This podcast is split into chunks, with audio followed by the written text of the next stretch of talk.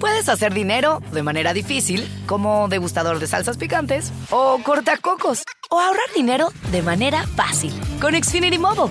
Entérate cómo clientes actuales pueden obtener una línea de un límite intro gratis por un año al comprar una línea de un límite. Ve a es.xfinitymobile.com.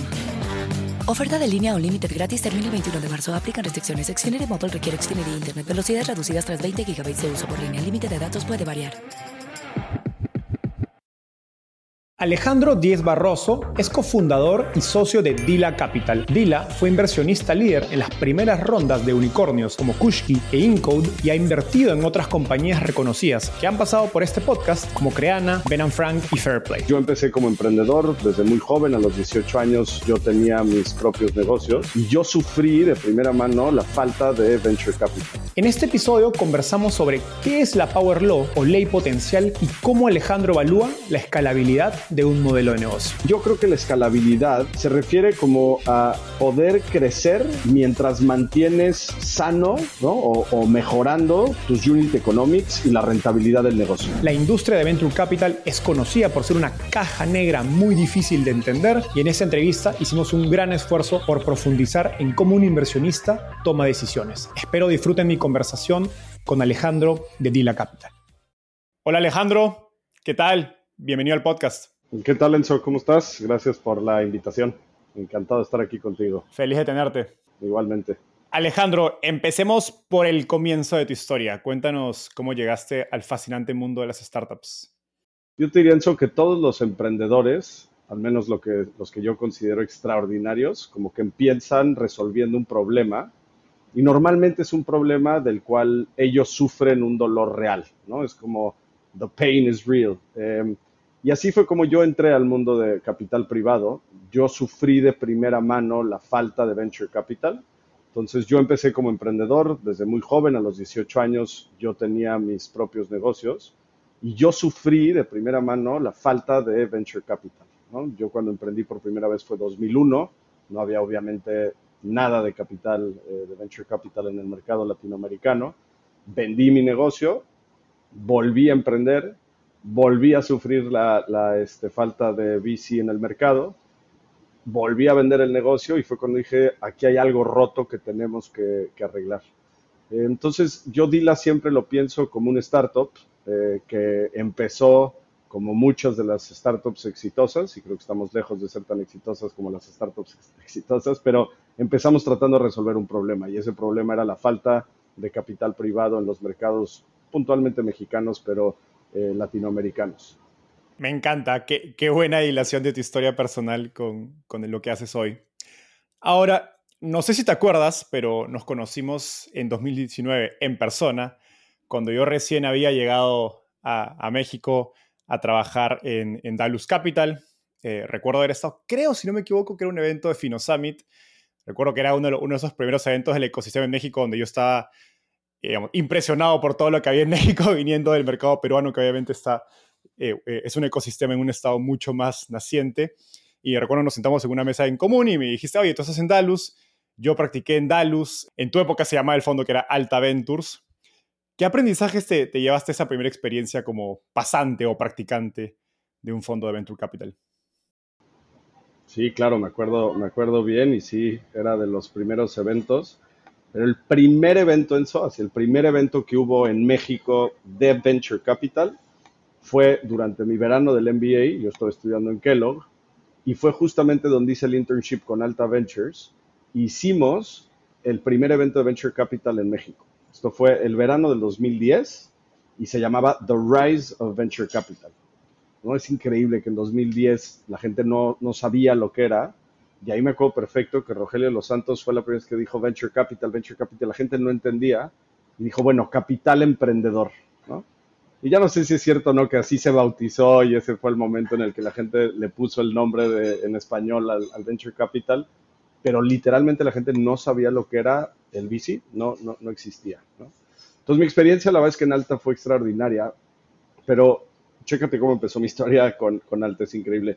Yo no sé si has escuchado este concepto que le llaman earned secrets, que básicamente lo que te dice el earned secret es qué sabes tú que es verdad, que la mayoría de la gente cree que es falso, ¿no?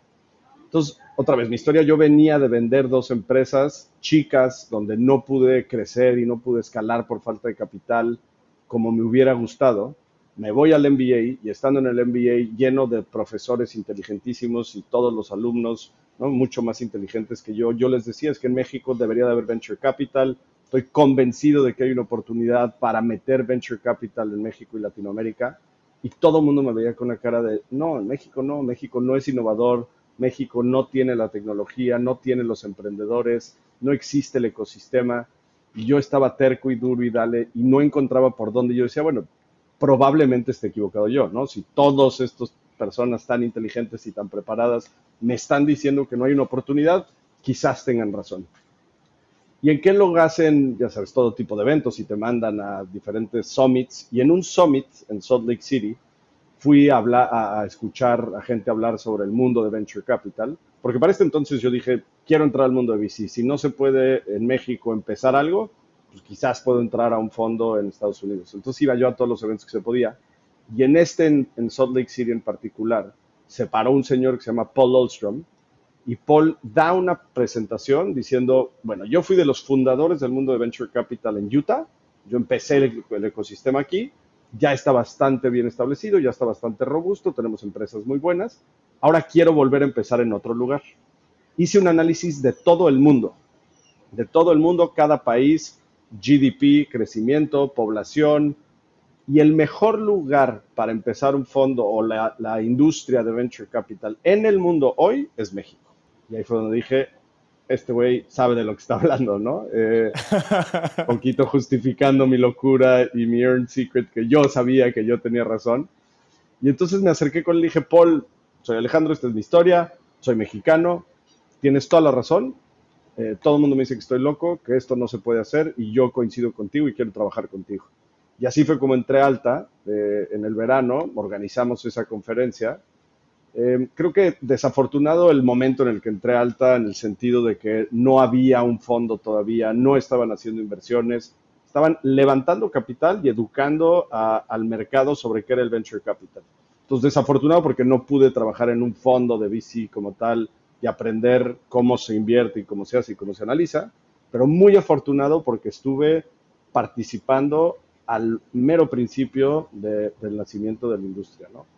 Hablando de, de Earned Secrets o secretos ganados, me contaron que en las evaluaciones 360 de Dila siempre sales como el mejor rankeado del equipo. ¿Cuál es tu secreto? Probablemente que soy el jefe y no me quieren calificar mal. este, quizás te diría que empatía es uno de, mis secretos. Em, creo que el ser empático con todas las partes eh, relacionadas y con todos los stakeholders en cualquier situación para mí es bien importante. Y en esa misma empatía creo que algo que me critica mucho el equipo, pero creo que también hace que mis calificaciones sean altas, es que me cuesta mucho trabajo decir que no por esta misma empatía. ¿no? Em, hay emprendedores que sabemos que no, no son para Dila en ese momento, vamos a decir, o que su modelo de negocio no es para nosotros, o están en geografías que no son para nosotros, y me piden, oye Alejandro, pero me encantaría hablar contigo y robarte 15 minutos, y me tomo el tiempo de hacerlo, me tomo el tiempo de contestar todos los requests de LinkedIn eh, que nos llegan, me tomo el tiempo de contestar todos los mails que nos llegan, y eso creo que sí es un error, este, porque pues, digo, el tiempo es limitado y es lo más sagrado que tenemos y hay que eh, saber escoger nuestras batallas y saber decir que no, y creo que eso es algo que constantemente estoy trabajando, pero creo que esa misma empatía es la que me, me permite, em, pues no sé si hacer bien las cosas, pero sí obtener buenas calificaciones. Ya saben, emprendedores que nos están escuchando, si quieren feedback, a quién le tienen que escribir. En términos de empatía, ¿es algo que siempre tuviste o cómo la desarrollaste? Creo que empatía es una palabra que hoy al menos yo siento que se abusa y como todos queremos ser empáticos, todos dicen, debemos practicar la empatía, pero en mi experiencia al menos son pocas las personas que las que yo considero que son empáticas.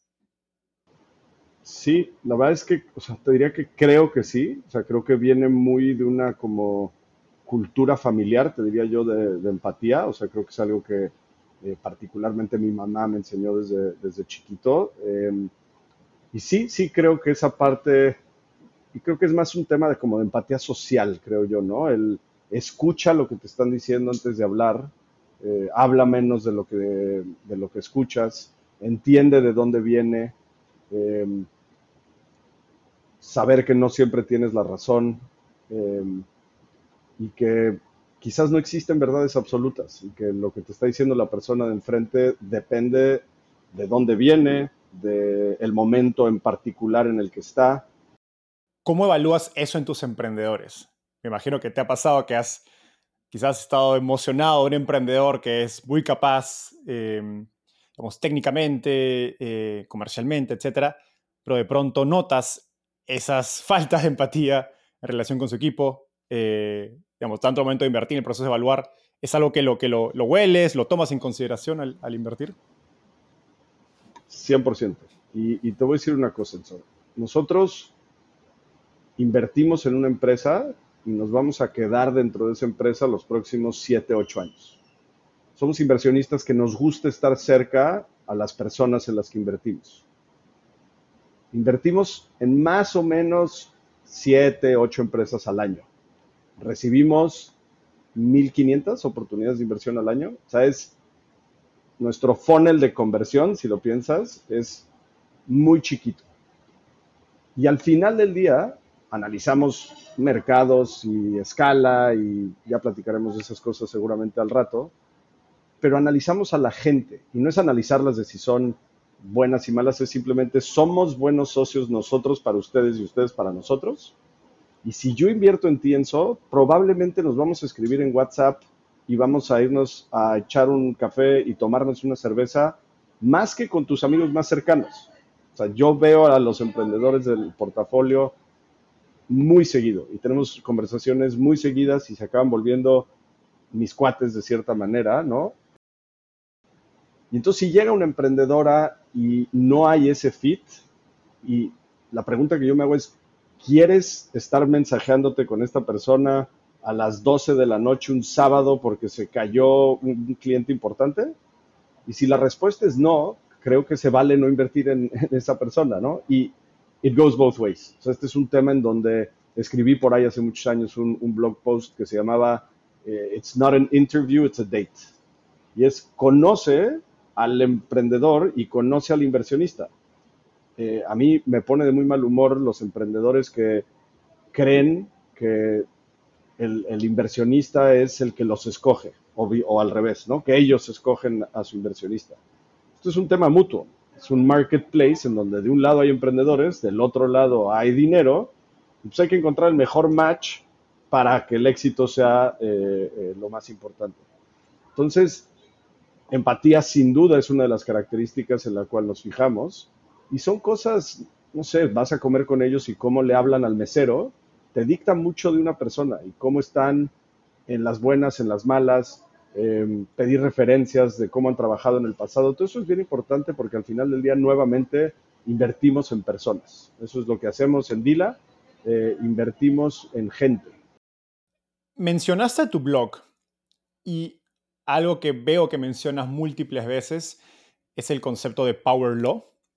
Creo que en español se traduce como ley potencial, que aplica al Venture Capital creo que es un concepto muy importante, digamos, de la teoría del capital de riesgo como disciplina, pero que en la práctica es muy difícil entender cuando eh, no eres inversionista o cuando incluso cuando has sido inversionista por pocos años. Yo, por ejemplo, tengo cuatro o cinco años en la industria y todavía no lo he visto en su, en su, en su full, digamos, eh, esplendor, digamos. Tú me llevas varios más años en la industria. ¿Puedes explicarnos qué es esta, digamos, Power Law y en qué momento te diste cuenta que era tan importante para el negocio de Venture Capital? Y me voy a ir así como desde el principio, ¿no? Yo levantando Dila 1, 2013, 12, llegaba yo con inversionistas y familias y les decía, oye, vamos a invertir en emprendedores. Y me decían, no, no, no, yo eso no le entro, tiene demasiado riesgo. Yo ya invertí en Venture Capital y no me fue bien. Ok, platícame de tu experiencia invirtiendo en Venture Capital invertí en un emprendedor que tenía una idea increíble y un proyecto fascinante y quebró y perdí todo mi dinero. Entonces, para mí no funciona el venture capital. Y esa es la teoría que la gente entiende del capital de riesgo. Si nos vamos a la teoría de cualquier tipo de inversión, tienes riesgo y tienes rendimiento. A mayor riesgo que estás tomando, deberías de tener un mayor rendimiento. Si ese riesgo no está balanceado con el rendimiento que te tienen que dar, no deberías de invertir. Esa es la teoría así one one, ¿no? Entonces, voy a invertir en un emprendedor, su proyecto tiene muchísimo riesgo, debo yo de buscar un rendimiento gigantesco sabiendo que mi outcome es totalmente binario. Es o es un mega éxito, voy a hacer muchísimo dinero, o cero. La probabilidad de que sea cero es mucho mayor a la que sea un éxito. Si lo mides únicamente así, por supuesto que es muy riesgoso. Y entonces entra el venture capital. ¿Qué hace el venture capital? El venture capital lo que hace es que somos fondos que creamos un portafolio de oportunidades de inversión. Cada una de estas inversiones en lo particular tiene ese riesgo gigante y de cada una de esas inversiones en particular esperamos un rendimiento gigante. A nivel fondo, no vamos a dar retornos de 35 veces el dinero, ojalá, muy difícil. Pero en lo particular, sí esperamos que las empresas puedan darnos 25, 35 veces el dinero. Entonces, ¿qué sucede? Aquí es donde entra el Power Law. Yo invierto en 20 empresas. De las 20 empresas, me voy a ir al extremo. En 17 no funcionan. Significa que tres empresas tienen que compensar las pérdidas de las otras 17. Por lo tanto, tienen que tener rendimientos bestiales. Vámonos a ese extremo. Si las tres empresas me regresan 10 veces el dinero, entonces regresé 30 veces el capital de lo que invertí en tres empresas y esas probablemente me van a compensar las pérdidas de las otras en las que invertí. Y ese es el Power Law. El Power Law es que poquitas, poquitos éxitos van a ser muy, van a superar al resto de las empresas o al resto de las, eh, de las pérdidas, ¿no? Si tú ves el rendimiento de un fondo de private equity, por ejemplo, private equity busca los mismos rendimientos que nosotros. Quieren hacer, voy a inventar el número, tres veces el capital. El fondo tiene que dar tres veces la lana. ¿Qué busca el fondo de private equity? Busca invertir en cinco, seis, siete empresas y que cada una de ellas les regrese tres veces el capital. Entonces tú ves su línea y es totalmente una línea de 45 grados, donde la empresa 1 te da el rendimiento, o sea, imagínate que fueran 5 empresas, una empresa te va a dar el 20% del retorno. La empresa 2 te va a dar el otro 20 y se va a 40 y así sucesivamente hasta el 10. En Venture no, en Venture la curva es totalmente inversa en donde lo que tienes es muchas empresas dándote cero rendimiento y quizás una, dos o tres te dan el resto del rendimiento o, la totalidad del rendimiento. Y eso es muy importante ah, que, que entienda la gente porque como emprendedor tienes que entender que dentro de mi portafolio es muy probable que no vaya a funcionar. O sea, aún cuando te invierte un fondo, tu probabilidad de éxito es todavía muy baja. Y solo va a haber ciertas empresas en las que vamos a hacer retornos muy, muy grandes como inversionista, no como inversionista de VC, sino como inversionista en el mundo general, si te gusta el mundo del emprendimiento, si te gusta el tema de venture capital, es mucho mejor hacerlo a través de un fondo donde tienes este portafolio diversificado que hacerlo en directo por el mismo riesgo que ya hemos comentado.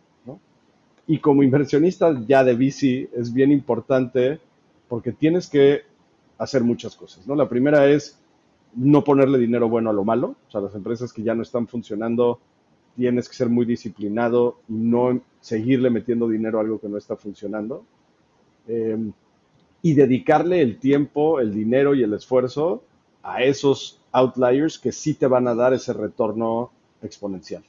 Eh, y nosotros lo hemos visto en cada uno de nuestros fondos. Cada uno de los fondos tiene esos outliers que superan al, al, resto y que nos han dado los rendimientos, eh, algunas todavía en papel, eh, pero, pero que, te dan los rendimientos que las demás no pudieron darte o que, o que perdiste el dinero.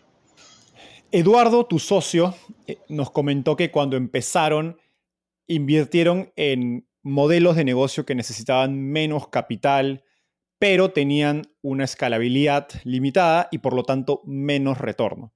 Creo que eso es un poquito lo contrario, ¿no? Lo que nos has explicado. ¿Cómo, digamos, danos, no sé, ejemplos o anécdotas para dimensionar esta teoría que nos has explicado en tu portafolio? Quizás, no sé, la, inversión típica o el perfil de inversión de Dila, del primer fondo de Dila, ¿cuán diferente es de la inversión típica hoy de, del, digamos, del fondo más reciente de Dila? Lo primero es ser muy humildes nosotros y entender dónde estábamos nosotros como Dila parados en ese momento en el tiempo, ¿no? Y es, la verdad, no sabíamos nada. Era, tengo una idea que es, a mí me faltó capital como emprendedor, a Eduardo le faltó dinero como emprendedor, seguramente hay un chorro de, de emprendedores allá afuera como nosotros que necesitan lana, levantemos lana y démosles dinero. Así de profunda y, eh, este, y sofisticada era nuestra tesis. Y por lo mismo, creo que cometimos muchos errores. Creo que fuimos aprendiendo muchísimo en el tiempo qué tipo de empresas son las que sí deberías invertir como VC y en cuáles no. Y, te lo pregunto porque creo que lo último que acabas de decir es algo que muchos emprendedores en Latinoamérica en general creo todavía no se entiende, ¿no? ¿Cuál es la diferencia entre una compañía que hace sentido con VC versus una que no? Buenísimo, y, ahorita si quieres entramos a ese tema, pero también es importante antes de, entrar a ese tema de cuáles sí, cuáles no, es nosotros otra vez, con la humildad de decir dónde estábamos nosotros parados, éramos unos rookies y no sabíamos nada. Dos, dónde estaba la industria parada, ¿no? Esas primeras inversiones que hicimos en SO, estábamos cinco fondos, seis fondos en, en México invirtiendo y quizás nosotros éramos los más jóvenes y los más rookies, pero nadie tenía ni idea de lo que estaban haciendo. Pero tampoco había mucha profundidad en el mercado. Si buscabas una empresa que necesitaba 100 millones de dólares, no sé de dónde los hubieran sacado. Entonces, sí, obviamente tuvimos algo de culpa nosotros de invertir en modelos que no fueran explosivos y de demasiado eh, VC backable, y ahorita lo platicamos, pero tampoco estaba la industria completa como para poder apoyar esas empresas en toda su escala y todo su crecimiento, ¿no? No había esta conexión y este em, link entre la serie semilla y la serie B. No, había, no existían ni, esas palabras existían, ¿no? Entonces la, industria no estaba lista, entonces teníamos que buscar modelos que con un cheque nuestro de 250 mil dólares pudieran llegar a rentabilidad, lo cual es un poquito eh, loco hoy en día pensarlo así. Entonces el ecosistema no estaba listo, el capital no estaba, nosotros éramos muy rookies y por lo tanto eh, tuvimos que ir construyendo todo a lo largo de estos años. Ir construyendo es construir nuestra tesis de inversión, entender qué nos gusta a nosotros, para qué somos buenos, qué tipo de industrias son las que nos gustan invertir. Entonces, sí empezamos hace muchísimos años con una tesis poco este, común, y, la hemos ido, creo que, sofisticando, hemos ido madurando nosotros como inversionistas, al mismo tiempo que ha venido madurando eh, el ecosistema y, toda la industria de venture capital en general en, los países latinoamericanos. Ahora, vuelvo a mi pregunta del, Power Law. ¿Cómo compararías una inversión de DILA 1 versus una, digamos, del fondo más reciente, si no me equivoco, es el tercer fondo de DILA, en torno a cuando entiendes el Power Law realmente en su esencia, digamos, a profundidad, ¿cómo cambia tu forma de valor en inversión? El primer fondo de Dila era de, pensando en Power Law y entendiendo el Power Law, lo que tú necesitas es que cada una de tus inversiones tenga la capacidad o la posibilidad de regresarte el fondo completo. ¿Ok? Nuevamente, si entendemos el Power Law, lo que entiendes es que hay muy poquitas que te van a dar el retorno. Entonces vamos a asumir por un segundo que solo una empresa te va, a ser realmente exitosa. Esa empresa realmente exitosa tiene que regresarte el fondo completo, ¿no? Para que mínimo no pierdas capital y las otras empresas te darán el retorno que necesitas. Cuando tienes un fondo de 5 millones de dólares, no te estoy diciendo que sea fácil, pero no está tan difícil que una empresa te pueda regresar el fondo completo. ¿no? Entonces, si yo invierto 500 mil dólares en una empresa, esa empresa tiene que darme 10 veces el dinero para regresarme esos 5 millones de dólares. Y eso es lo que buscábamos. Y fuimos muy suertudos, la realidad, por lo que comentábamos anteriormente, de que a pesar de no haber invertido en empresas con esa escala o con esa tecnología que los permitiera hacer empresas regionales o lo que tú quieras y mandes, pudimos encontrar fund makers, que les llamamos, que son esas empresas que te regresan el fondo, de un fondo muy chiquito. Entonces corrimos con la suerte de, en un fondo chico, invertir en empresas que no tuvieran esa escala global. Vámonos ahora a DILA 4. Vamos actualmente invirtiendo el cuarto fondo, es un fondo de 120 millones de dólares, y tenemos la misma teoría. En Una empresa tiene que regresarnos 120 millones de dólares. Eso sí está cabrón. Eso sí no está, no está fácil lograrlo. Entonces, imagínate cómo cambia tu tesis de inversión cuando dices, empresa A me tiene que regresar 5 millones de dólares y empresa B me tiene que regresar 120 millones de dólares. Hay un abismo. Entonces, no sabría ni por dónde empezar a decirte cuál es la diferencia entre lo que buscábamos en DILA 1 versus lo que buscamos en DILA 4, porque una es un mundo totalmente diferente eh, y dos, son fondos totalmente diferentes. Y creo que aquí, hablándole un poco al público emprendedor, es bien importante entender esto de la gente que invierte en ti. ¿De qué tamaño es su fondo? ¿Qué tipo de retornos esperan de ti? ¿Cómo van a ser su allocation de capital? ¿Cuánto dinero te pueden meter hoy y cuánto te pueden meter en las próximas dos, tres, cuatro rondas? ¿Cómo deciden cuánto capital te van a meter en esas siguientes rondas? La tesis hoy o la estrategia que tenemos hoy es la siguiente. En un fondo de 120 millones de dólares, vamos a hacer tickets promedio de 2 millones de dólares en las empresas cuando invertimos inicialmente. ¿ok? Entonces, ahí, si hacemos la matemática, tenemos 2 millones de dólares por 20 empresas en las que vamos a invertir, inviertes 40 millones de dólares. Todavía te quedan 80 millones de dólares por invertir en esas mismas empresas.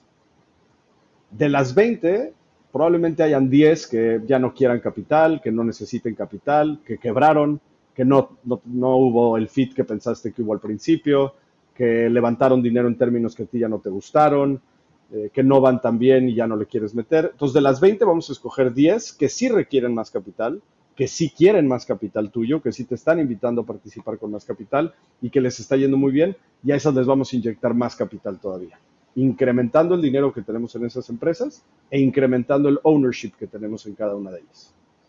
De esas 10, probablemente haya 5 que ya no necesiten capital, que ya no les fue bien, que ya no te quieren en el cap table, que ya llegaron y te compraron, lo que tú quieras y mandes, pero va a haber 5 que sí van muy bien, que están superando expectativas, que necesitan capital tuyo y en esas vamos a volver a invertir. Entonces aquí lo que estamos aprovechándonos es aprovechándote del Power Law, tú conoces las 20 empresas, estás en el board de las 20 empresas, tienes información privilegiada de las 20 empresas, las has visto en las buenas, las malas y las regulares, ya conociste bien al equipo, conociste cómo operan, entiendes su cultura y vas a ir escogiendo, en tu mejor juicio, a las mejores empresas en las cuales vas a inyectar mucho capital. Nosotros en DILA 4 tenemos la capacidad de invertir hasta 10 millones de dólares en una empresa si hacemos las cosas bien y logramos invertir, creo que es hasta 12 millones de dólares que podemos invertir en las empresas, y esa te da el 10X, ya regresaste el fondo completo. Y esa es nuestra, nuestro trabajo del día al día, es otra vez meterle dinero bueno a lo bueno y no estarle metiendo dinero bueno a lo malo.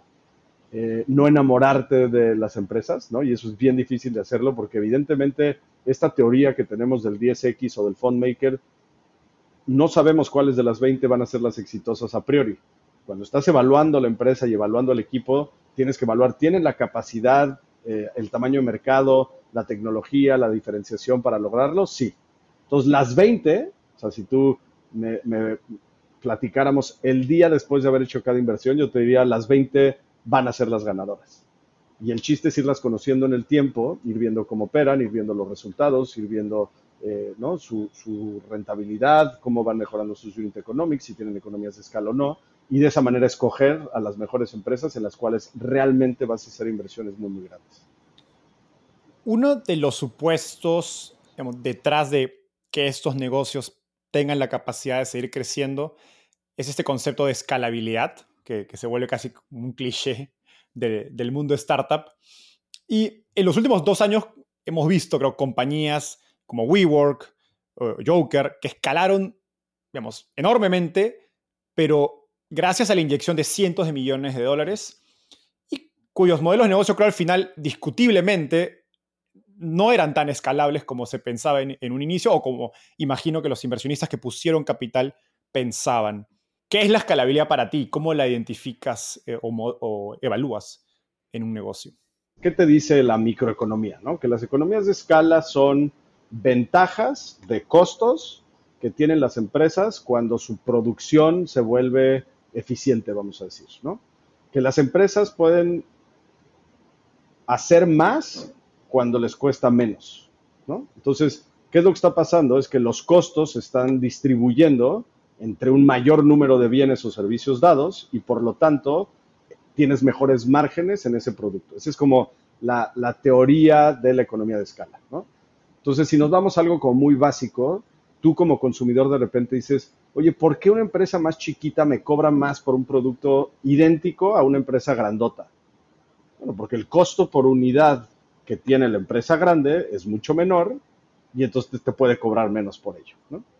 Y hay muchísimas cosas por las cuales las economías de escala eh, eh, funcionan o por qué se pueden dar, ¿no? Puede ser mano de obra, puede ser, eh, en fin, Nosotros buscamos tecnología. Nosotros lo que buscamos es de qué manera puedes aprovecharte de la tecnología para tener economías de escala.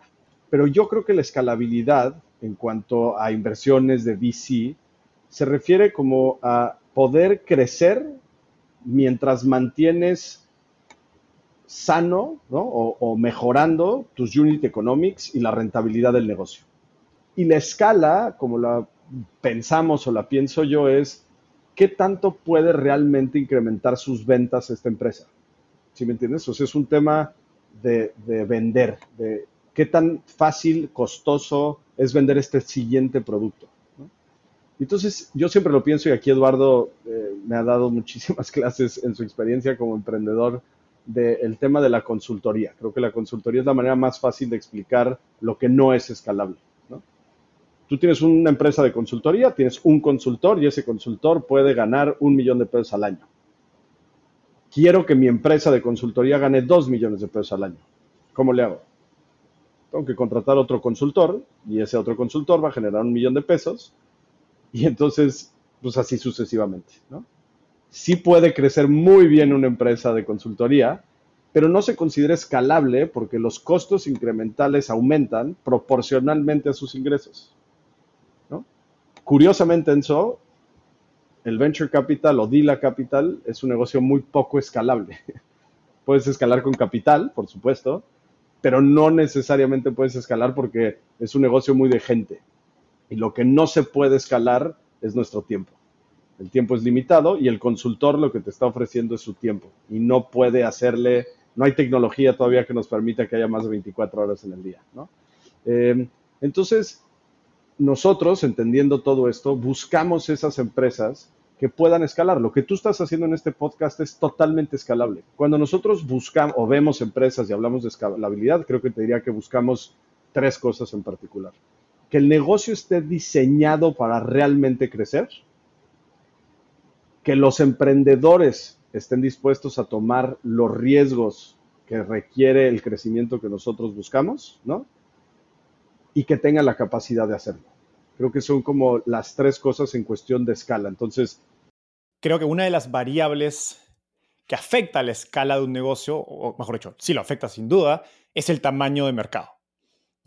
Y, creo que es, hay, por ejemplo, digamos, negocios que son muy escalables de software, pero son de nicho, ¿no? Soluciones muy, por ejemplo, ahora hay miles de lo que se conoce como el, software as a service, o de, el micro software as a service, soluciones que pues, son muy escalables porque son basadas en código, en software, pero venden 500 mil dólares, un millón de dólares anuales y encajan más con un modelo, de bootstrapping, de, autofinanciamiento, que un modelo de venture capital. Que, digamos, dicho eso, ¿qué tamaño de mercado buscas para, para, estos para que estos negocios que son escalables puedan aprovechar eh, ese, digamos, ese potencial y traducirlo en ventas? Entonces, regresemos a, la teoría o a la tesis y estrategia de, DILA 4, ¿no? Necesitamos que tu empresa, Enzo, nos dé a nosotros 120 millones de dólares de regreso. Vamos a suponer por un segundo que tenemos el 20% de tu empresa. Significa que tu empresa tiene que valer 600 millones de dólares. más o menos. Entonces, vamos a hablar ahora de una empresa de software. ¿Cómo se están valuando las empresas de software allá afuera? Te voy a volver a invertir números porque no los tengo aquí enfrente de mí, pero vamos a decir una vez ventas. Perfecto, una vez ventas. Entonces, el negocio que me está proponiendo Enzo tiene que vender 600 millones de dólares para que valga 600 millones de dólares y entonces yo pueda tener mi retorno esperado. ¿En qué industria estás, Enzo? Estoy en la industria de un software para restaurantes. Perfecto. ¿De qué tamaño es esa industria? Lo que quieras, dime, te diría yo un número totalmente ridículo. Billions and billions and billions and billions. ¿Qué porcentaje del mercado tenemos que tener para vender 650 millones de dólares? El 0.5%. Perfecto, le entramos. Estoy desarrollando un software para fondos de venture capital en México. ¿Es escalable? Sí, escalable de a madre, sí. ¿Cuántos fondos de venture capital hay en México? 10. ¿Puedes vender 650 millones de dólares vendiéndole tu software a 10 güeyes? No hay manera, no le entramos, ¿no? Yo me fui a un extremo, dos extremos muy locos, pero ese es el tamaño de mercado que buscamos, es qué porcentaje de market share tienes que tener para que podamos nosotros hacer los retornos que nosotros buscamos. Se vuelve muy difícil encontrar mercados así de grandes, ¿no? Lo que hemos visto mucho es que hay muchos negocios que fácilmente pueden irse hacia otros mercados, que pueden pivotear a otros mercados, que pueden navegar ciertas industrias con mucha facilidad. Y eso sí es un reto, eso sí creo que es mucho más un arte que una ciencia. Eh, creo que nos hemos equivocado múltiples veces en el pasado dejando pasar oportunidades porque no veíamos el tamaño del mercado y el mercado era mucho más grande o lograron hacer crecer el mercado o se fueron a otros mercados eh, eh, que lograron el tamaño que se necesitaba. Entonces creo que esa es bien complicada eh, nosotros normalmente tratamos en nuestro análisis inicial que el mercado que están atacando hoy con el producto que tienen hoy sea lo suficientemente grande. Ya si después acabas cambiando y girando y te vas a otro mercado mucho más grande, está increíble obviamente, pero evaluarlo y evaluarlo hoy nos cuesta mucho trabajo a nosotros.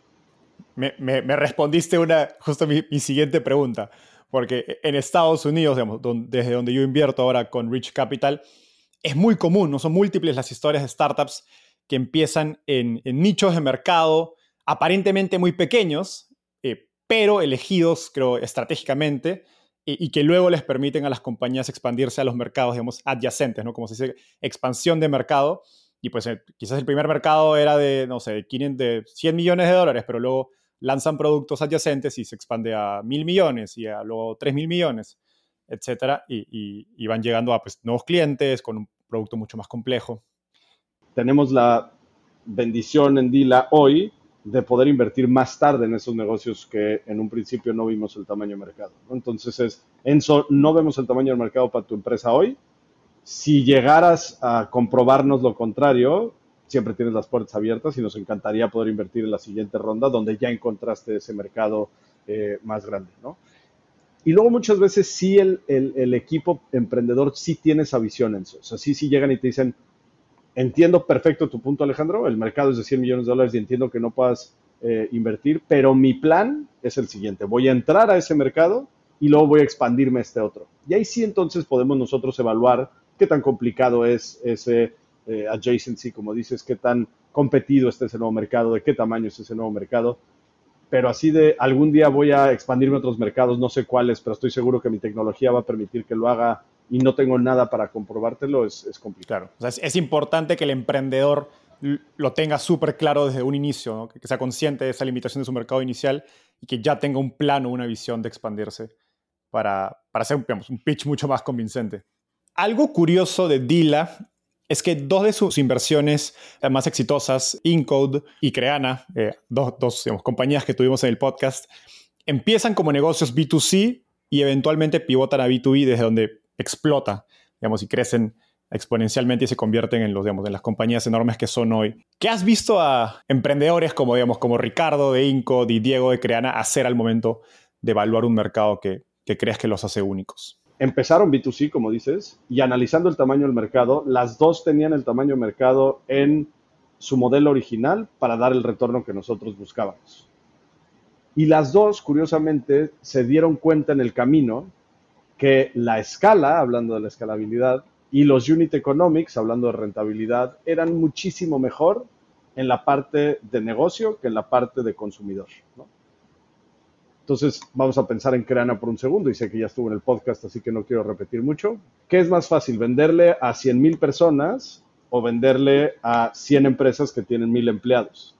venderle a 100 empresas que tienen mil empleados. ¿no? Esto es más, más económico, es más escalable, eh, más sencillo, la venta es más fácil y los economics se ven mucho mejor porque tengo que atacar a 100 versus atacar a 100 mil. Y, en, y, en, y en Incode fue similar, ¿no? Es un tema en donde nosotros invertimos en la tecnología que estaba desarrollando Ricardo, que era extraordinaria y estaba validada por grandes empresas de tecnología alrededor del mundo y hacia dónde se podía ir ese, ese modelo de negocio, ahí sí creo que era bastante abierta lo, lo que podría lograr Ricardo. ¿no?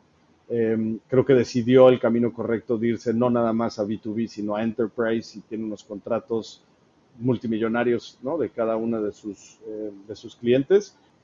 Pero estamos muy cómodos nosotros con, con esos pivots, no solo por el resultado final, sino porque en el negocio que invertimos originalmente también nos gustaba y también tenía el tamaño y la capacidad para darnos los retornos que, queríamos y esperábamos. Dicho todo lo que hemos conversado hasta ahora entre equipo y mercado, ¿qué, ¿qué, peso le asignas a cada uno en tu decisión de inversión?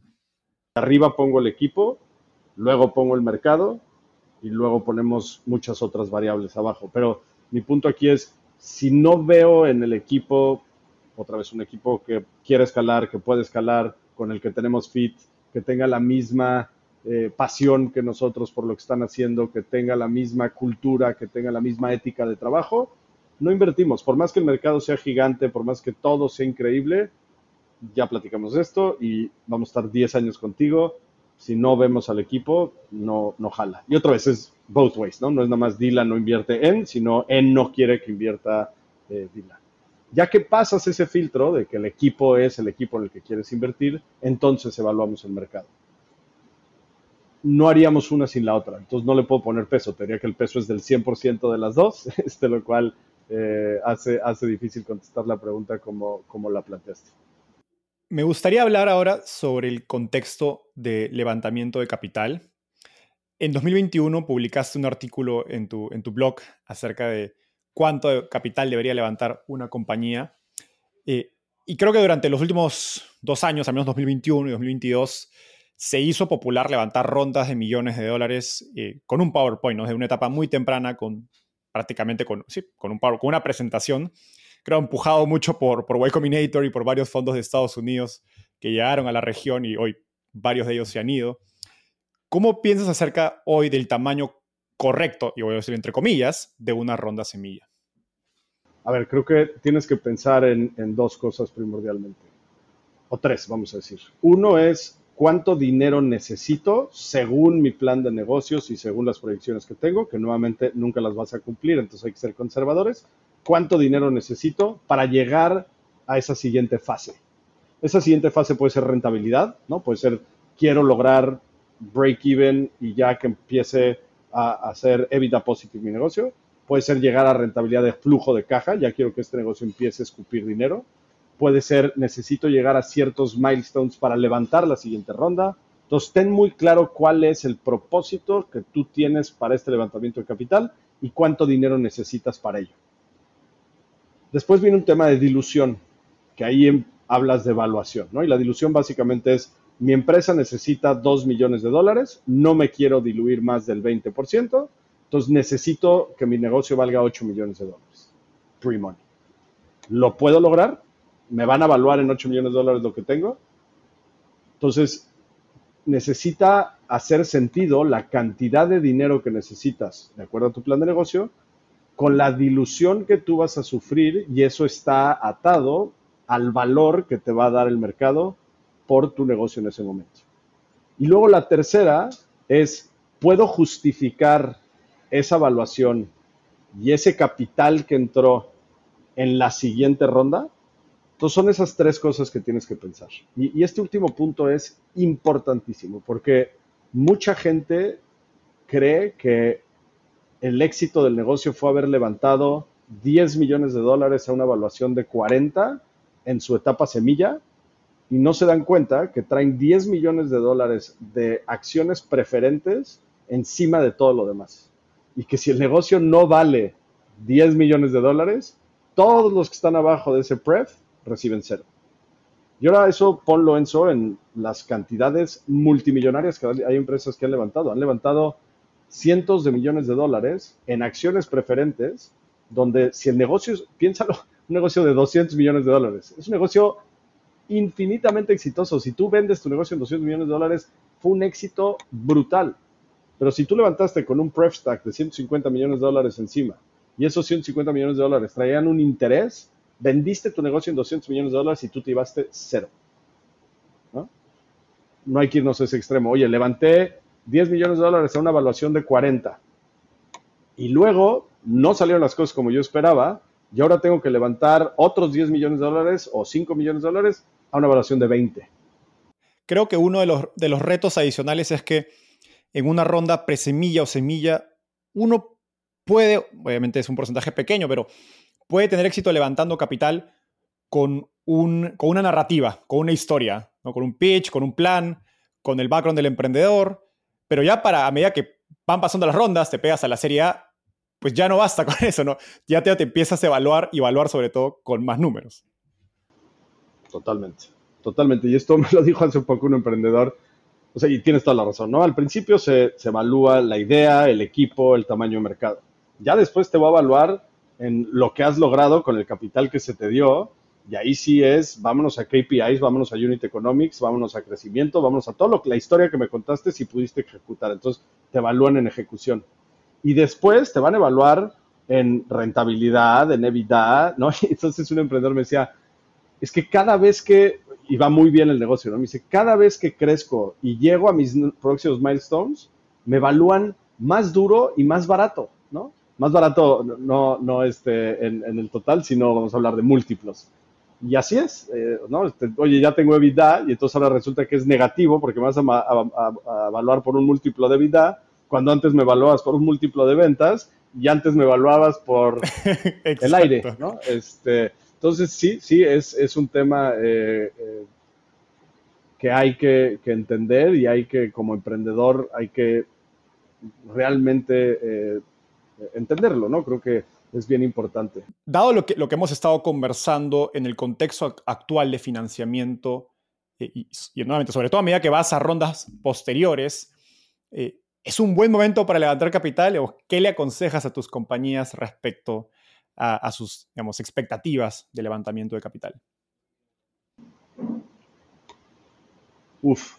Em, a ver, las buenas empresas, en eso van a levantar capital. Hay más capital que nunca en el mercado. Em, y, es muy como tricky este tema porque ves la información que saca LAFCA o que sacan ¿no? todas estas grandes eh, empresas que, se dedican y ves la caída durísima de 21 a 22 y, pues 23 no pinta tan bien. Pero hay que poner las cosas en contexto. Si tú ves el Kager de capital invertido en la TAM en los últimos 10 años. Quita, el 2021 por un segundo de la foto, traes crecimientos como del 40%. En 2022 se invirtieron, creo que 7 mil millones de dólares. ¿no? Oye, es muy poco contra los 18 que se invirtieron en el 21. Sí, pero si lo comparas contra el 19, contra el 18, contra el 17, vienes creciendo año con año. Fue un año atípico, ¿no? Tasas a cero, eh, mucho capital entrando, sí, pero, pero en el macro, cuando tú voltees a ver un mapa, ¿no? Una gráfica en 10 años, vas a ver un crecimiento lineal, ¿no? De crecimientos muy, muy grandes. Y entonces hay más capital que nunca. Las buenas empresas van a levantar capital. Jen, llevando esto, este último punto a, a lo más práctico, ¿cómo le recomiendas a un emprendedor pensar, oye, estoy en un buen punto para salir a levantar capital? O quizás me espero unos meses más, corrijo esto, corrijo esto otro para estar. Creo algo que pienso yo y cuando hablo con, con algunos emprendedores de, mi portafolio, también de mis inversiones ángeles, que les trato de, transmitir es que el, el, retorno de inversión de tu tiempo levantando capital hoy es menor del que era hace uno o hace dos años. ¿no? Las rondas toman mucho más tiempo, son más, los inversionistas son más cautos, van a hacer mucho más due diligence. Entonces creo que por eso mismo, al menos en mi experiencia, hay que pensar más estratégicamente acerca de si es un buen momento para salir a levantar capital. De lo contrario, creo que un emprendedor, una empresa se puede tomar, se puede gastar meses, digamos, perdidos, porque pues un emprendedor cuando se sale a levantar capital, pues su foco cambia, ¿no? Enteramente a levantar capital más que el negocio eh, y, que, digamos, sin obtener el, el resultado esperado, ¿no? Estoy totalmente de acuerdo contigo, pero te la voy a cambiar un poquito. El mejor momento para levantar capital es cuando no necesitas capital. Yo mi recomendación es siempre levanta capital, todo el tiempo. Estás en una cena con alguien que pudiera ser inversionista tuyo, véndelo, vende tu, platica, vende, vende, vende, levanta capital. El mejor momento para venir a, Dila es cuando no necesitas dinero, porque entonces tenemos ese tiempo para conocernos, entonces tenemos ese tiempo para hacer due diligence sin quitarte foco. Y otra vez, Enzo, y del otro lado también conóceme, conoce al mundo de, los inversionistas, ve qué tipo de inversionistas hay, cuáles son sus ambiciones, cuáles son sus eh, expectativas, de qué tamaño son sus fondos. Y el mejor momento para hacerlo es cuando no estás fundraising. Y entonces mi recomendación es always be fundraising, todo el tiempo. Y si lo haces así mientras traes las métricas que necesitas, vas a ser exitoso en el levantamiento de capital, ¿no? Y es bien importante escuchar, no necesariamente hacer caso, pero escuchar qué quieren los inversionistas. Oye, Enzo, ¿qué esperarías de Dila, ok, para tú invertir en Dila? ¿Qué quieres? Hoy no estamos ahí, no te vengo a pedir dinero. Lo que vengo a escuchar es, ¿qué quiere Enzo que logre Dila para que en el siguiente fondo tú le puedas meter dinero a Dila? Escucharé, quizás te haré caso, quizás no, ya es decisión mía, pero la idea es, hoy no necesito capital, tú dime qué quieres que yo logre para que evaluar si inviertes en mí o no. Entonces, em, always be fundraising, tanto como VCs como emprendedores, todo el tiempo hay que estar levantando. Alejandro, llegamos al segmento final de la entrevista. Te voy a hacer una ronda de preguntas rápidas y me tienes que responder en menos de un minuto. ¿Estás listo? ¿Qué te hubiera gustado saber cuando empezaste como inversionista de Venture Capital? Paciencia. Creo que es una virtud importantísima en este negocio tanto poder comunicar y entender la paciencia como entender la paciencia activa. Es bien diferente la, paciencia pasiva a la paciencia activa y creo que haberla entendido, leído y estudiado mejor antes de entrar me hubiera hecho mucho bien. Explícanos qué es paciencia activa. Paciencia activa, o te voy a explicar lo que es paciencia pasiva. Paciencia pasiva es Estoy sentado con los brazos cruzados, pacientemente esperando a que algo suceda. Y el resultado algún día llegará, pero estoy aquí sentado. Y la paciencia activa es, soy igual de paciente y sé que el resultado vendrá en mucho tiempo, pero estoy allá afuera remangado, logrando que esos resultados sucedan. ¿Cuál ha sido el libro más influyente en tu camino por el mundo de las startups? The Hard Thing About Hard Things de Ben Horowitz. Es un libro que habla desde la perspectiva del emprendedor y lo difícil que es el camino. Hay un capítulo en particular que habla de The Struggle y creo que nuevamente, hablando de la empatía, hay que ser empáticos con los que emprenden porque está muy, muy cabrón el camino. Finalmente, ¿qué te gustaría cambiar del mundo de las startups en Latinoamérica? Diría que el tema de, de las salidas, tiene que haber más, tiene que haber más grandes, tiene que haber IPOs, tiene que haber un mercado bursátil mucho más profundo. Tiene que haber más, tiene que haber más conexión con los grandes corporativos, tiene que haber más M&A, tiene que haber más VCs, tiene que haber más incubadoras, más aceleradoras. Tú y yo que estamos en esto todo el día y todo el tiempo, creo que creemos que es muy grande la industria y que todo mundo habla el mismo idioma y cuando estás en esta burbuja, crees que te sales tantito y te das cuenta que para el tamaño de nuestras economías no es nada, es insignificante. Y entonces tiene que ser mucho más grande eso. La gente cree que ¿no? el venture capital ahí va y, sin duda vamos en buen camino, pero creo que un gran indicador es compara el venture capital invertido contra el GDP. O sea, tú ves el PIB de México contra lo que se ha invertido, no representa nada, no pinta. Si llegáramos a estar como países, no te voy a decir los grandes del mundo, pero países comparables, vámonos a Brasil, ¿no? que es como el, outlier de, Latinoamérica, tendríamos que crecer cuatro veces para llegar a donde está Brasil. Entonces, hablando de Spanish Speaking Latam, necesitamos mucho más profundidad en toda la, cadena de valor. Alejandro, eso fue todo por hoy. Gracias por esta gran conversación. He aprendido mucho eh, sobre el negocio de Venture Capital, el que paso todo el día, pero creo que escuchar perspectivas de otros inversionistas es muy rico eh, para la experiencia. Gracias por eso y nos vemos en un próximo episodio. Sin duda, hecho, gracias a ti y gracias por la invitación.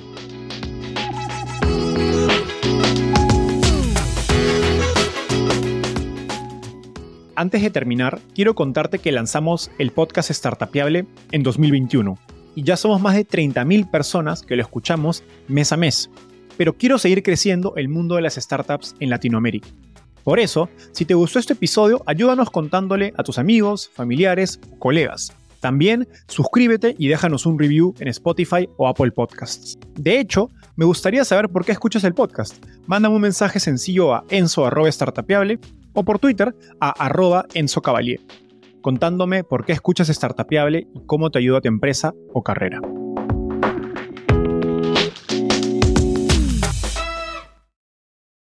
Este es un podcast producido por Explora. Puedes hacer dinero de manera difícil, como degustador de salsas picantes, o cortacocos, o ahorrar dinero de manera fácil con Xfinity Mobile. Entérate cómo clientes actuales pueden obtener una línea de un límite intro gratis por un año al comprar una línea de un límite. Ve a es.xfinitymobile.com. Oferta de línea o límite gratis termina el 21 de marzo. Aplican restricciones. Xfinity Mobile requiere Xfinity Internet. Velocidades reducidas tras 20 GB de uso por línea. El límite de datos puede variar.